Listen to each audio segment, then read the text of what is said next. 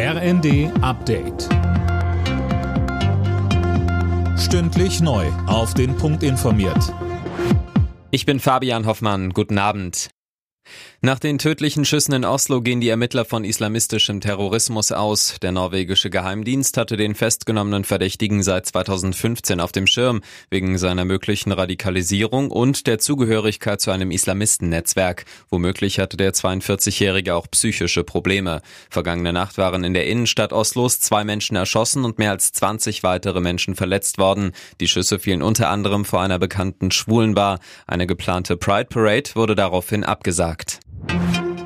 Janine Wissler bleibt Linken-Chefin. Die 41-Jährige führt die Partei in Zukunft gemeinsam mit dem Europaabgeordneten Martin Schirdewan. Einzelheiten von Tim Britztrup.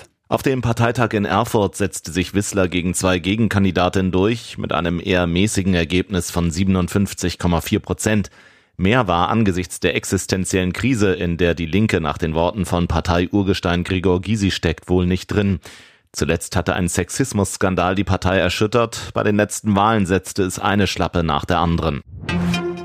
BioNTech hat einen wirksamen Impfstoff gegen die neuen Omikron-Varianten des Coronavirus entwickelt. Das teilte das Mainzer Pharmaunternehmen jetzt mit. Es will die Daten nun schnell an Wissenschaft und Aufsichtsbehörden geben, damit der Impfstoff bald angeboten werden kann.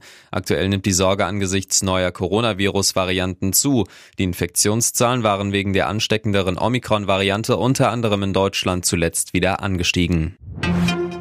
Nach wochenlangen Kämpfen ist Donetsk im Osten der Ukraine nun komplett in russischer Hand. Wie der Bürgermeister sagte, ist die strategisch wichtige Stadt von den russischen Streitkräften vollständig besetzt.